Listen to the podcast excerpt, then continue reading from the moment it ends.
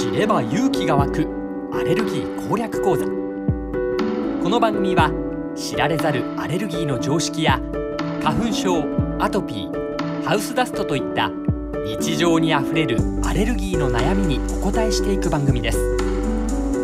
リスナーの皆さんのアレルギーリテラシーを高めるためにさまざまな知識と知恵をお伝えします。知れば勇気が湧くアレルギー攻略講座ナビゲーターの井海雄一です。そしてアレルギーが専門で札幌市アルバアレルギークリニック院長鈴木康信先生です。鈴木先生よろしくお願いします。よろしくお願いします。さあ鈴木先生、まあ、初回にもいろいろと伺っていきましたけれどもこのアレルギーについていろいろな知識を今回も教えていただきたいと思います。鈴木先生本を出されていますけれども保湿を変えればアトピーは治せると本を出して出されてますけれどもこれ保湿っていうのがそんなに大事ということなんですか？まあ、保湿こそが、まあ、はい。治療の要だったりはするんですよね。治療の要。はい。アトピー性皮膚炎って、その、延々薬を塗り続けたり、はい悪い時にさらに強い薬を使ったり、その悪くなった時だけ薬を使うっていうのがアトピー性皮膚炎の治療じゃなくて、はい全く症状がない。この状態を維持しながら、まあ、半年から1年かけて徐々に徐々に薬を減らしていって、最終的には週1回薬を塗ってれば症状がない。薬を塗らないで保湿剤だけ塗ってれば症状がない。そして、あわよくば保湿剤からの卒業も目指していくっていうのがアトピー性皮膚炎の治療なので、もう治療の要になってくるのが保湿なんですよね。保湿これ具体的にはどういったふうに？行っていくものなんですか？保湿塗るだけなんですけど、はい。あの何も特別なテクニックちょっと言いたかったんですけどあんまりなくて。いや回数とか、えータイミングとかなんかそういったものがあればぜひ教えていただけたらいいなと思う人によって1回か2回。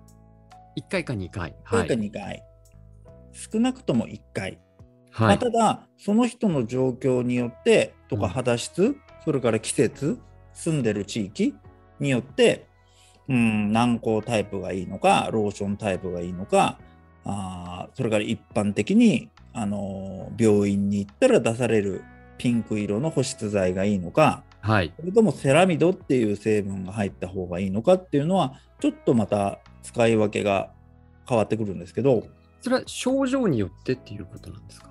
肌質によって。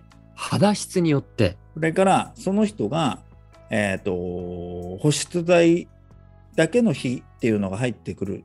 薬を使わない薬はお休みしてあ例えば毎日薬塗ってるとしますよね。はい。次の段階だと週1回とか週2回保湿剤だけの日っていうのが入ってくるんですけどはい。治療の途中にね。ええ。治療の過程でか。はい。でその時にえっ、と保湿剤をチョイスするその基準としてその人がその保湿剤だけ使う日までにどれぐらい悪かったのかと重症度がどれぐらい高かったのか、はいどれぐらいの長い期間そう悪かったのかとかそれからその人の住んでる地域とか季節とかにもよってバラバラになってくるんですよね。あそういう違いがあるんですねあります。でその保湿剤ですけれども鈴木先生のクリニックにいらしている方には当然そういったことを伝えていかれてるわけですよね。伝えてます。その保湿剤がね、まあ、あの大事だというのを本の中でもずっと書いてらっしゃいますけれどもこれは鈴木先生はどの時点でそのことを取り入れてらっしゃるんですか？結構前ですね。これ僕がオリジナルで気づいたわけじゃなくてはい。論文とかでもそもそも出てますし研究結果でも、僕の師匠方も昔から言ってたことなんで、あそうなんですか。はい、でも誰も声を上げてなかったからうん。上げてみたっていう、ただそれだけなんですけど。知識としては、ねはい。そのいろいろ論文とかではい。出て知っている方もいるけど、はい。声を上げてなかったんですか？そうです。アレルギーの先生っておとなしい先生多いんで。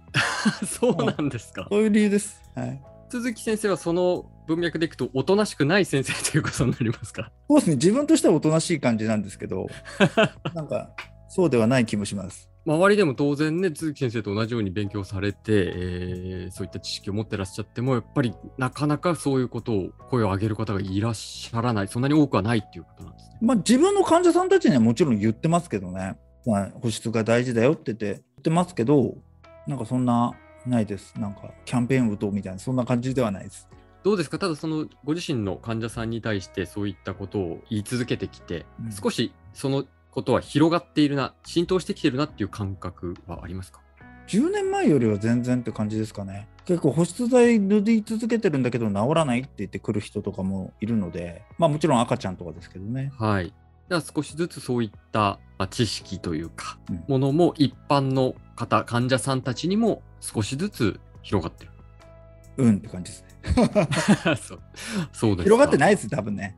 あそうですか。はい、一部の人だけじゃないですかね。それでももっと広まった方がいいことですね。うん、広まった方がいいことは広まった方がいいですね。この保湿がね、あの、とアレルギー予防のためには最重要であると。保湿を変えればアトピーは治せるということですね。ぜひ、あの、リスナーの皆さんもまだこの本読んでないという方がいらっしゃいましたら、えー読んでいただきたいと思います。知れば勇気が湧くアレルギー攻略講座。札幌市アルバアレルギークリニック院長の鈴木康信先生とお伝えしました。鈴木先生、ありがとうございました。ありがとうございました。